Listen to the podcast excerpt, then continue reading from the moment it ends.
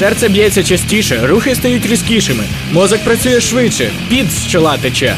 Кохання, скажете ви? Ну, можливо, і кохання, але не просте. Справжні почуття КПІшники мають лише до комп'ютерних ігор.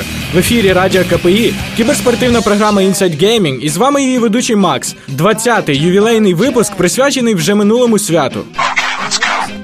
На днях розпочався чи не найбільший кіберспортивний захід СНД Tech Lab Cup 2013. Сума, що виділена в якості призових, перевищує четверть мільйону доларів. Офіційними дисциплінами турніру стали CSGO, Dota 2, World of Tanks, StarCraft 2 і Shadow Company. Фінальна частина пройде 23 березня в місті Хімки. Tech Labs не став виключенням і відмовився від CS 1.6 на користь Global Offensive. КСерів на турнір запросили відомих вам Ninja in Pyjamas, ESC, Virtus Pro та Na'Vi. Серед дотерів буде розіграна одна квота в фінал, де команді доведеться боротися за звання чемпіона з Na'Vi, Virtus Pro та Empire. Така ж сама система проведення турніру буде і в дисципліні СК2. Лише одна квота у фінал, де вже чекають фраєр, слівко і кас. Відбіркові тури з ВОД і Shadow Company вже розпочалися. З нетерпінням чекаємо на фіналістів.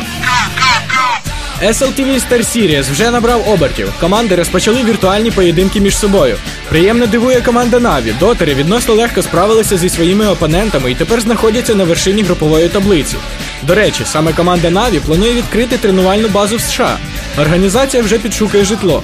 Коли саме Na'Vi переїдуть до штатів, поки що говорити рано, але це буде до 2014 року. Щодо StarLadder, то і в інших дисциплінах проходять свої ігри. Розклад та результати ігор ви можете переглянути на порталі starladder.tv. Тільки не закрилася стрімерська платформа Own3D, як одразу з'явився новий конкурент порталу Twitch. В Швейцарії запущений стрімерський портал під назвою HashD На думку творців, HashD незабаром зможе змагатися з твічем на рівних. Таким чином, стрімери знову зможуть обирати і не боятися монополізації зі сторони Twitch TV. Щоб привабити гравців і лайв-стрімерів, на новому порталі протягом місяця буде відсутня реклама. Також адміністрація пообіцяла провести шоу-матчі з SC2 та Dota 2 на честь відкриття. Кому подобається серія ігор Crysis? Поля бою бета-тесту третьої частини вже горять вогнем. Так само горітимуть і ваші ПК, якщо ви не проведете апгрейд своєму заїждженому залізному коню. Портал IGN зібрав коробку, яка б видавала стабільний FPS на рівні 45-60 кадрів і не гальмувала. В сумі хлопці витрилили півтори тисячі зелених, щоб запустити одну гру. Тому фанатам Crysis доведеться витратити чимало грошей, щоб їх ПК потягнув гру хоча б на середньому рівні графіки.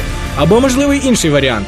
Відкрийте морозильну камеру свого холодильника і монтуйте туди внутрішні вашого системного блоку. Чи можливо щось монтувати необхідно в голови розробників? Нагадую, що попасти в бета-тест можливо після реєстрації на сайті гри за адресою crisis.com. Американський ігровий гігант Valve офіційно запустив Steam версію для Linux. Тепер користувачі Linux можуть насолодитися всіма фішками Steam.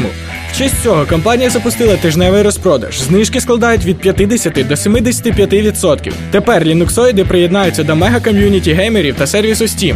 Онлайн-магазин існує з 2003 року, а на кінець 2012 року кількість активних користувачів Steam перевищувала 54 мільйони чоловік. На сьогодні це все про що буде сказано. Дякую за ваші відгуки в пабліку. Голосування з приводу турнірів від Радіо КПІ та програми Inside Gaming виграла Dota 2. Отже, перший турнір буде проведений саме з цієї гри. Незабаром почнемо вирішувати дане питання. Як завжди, слухайте повтори випусків на сайті r.kpi.ua та в пабліку ВКонтакті slash Gaming. З вами був Макс, a.k.a. Ghost, програма Inside Gaming та Радіо КПІ. Good luck, have fun!